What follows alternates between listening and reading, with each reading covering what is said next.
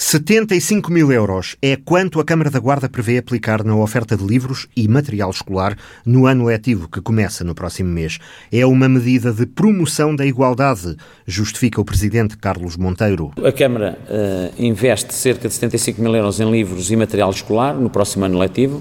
Esta medida insere-se numa política de promoção do acesso à igualdade de oportunidades e de promoção do sucesso escolar, ao atribuir apoios económicos a todos os alunos do primeiro ciclo uh, do ensino básico, público e particular, no ano letivo 2020-2021. Há livros, os que não são contemplados pela oferta pública de manuais escolares, para todos, e material escolar para os mais necessitados. Estes apoios materializam-se na oferta de livros suplementares, de fichas, a todos os alunos do primeiro ciclo e apoio monetário para a aquisição material escolar no valor de 60 euros, aos alunos posicionados no escalão A e B da ação social escolar. Também será garantido o transporte escolar. A Câmara uh, continuará a garantir o transporte escolar dos alunos do primeiro, segundo e terceiro ciclos do ensino secundário, sempre e quando a distância da residência ao estabelecimento de ensino frequentado for superior a 3 km, uh, dependendo se o mesmo está ou não equipado também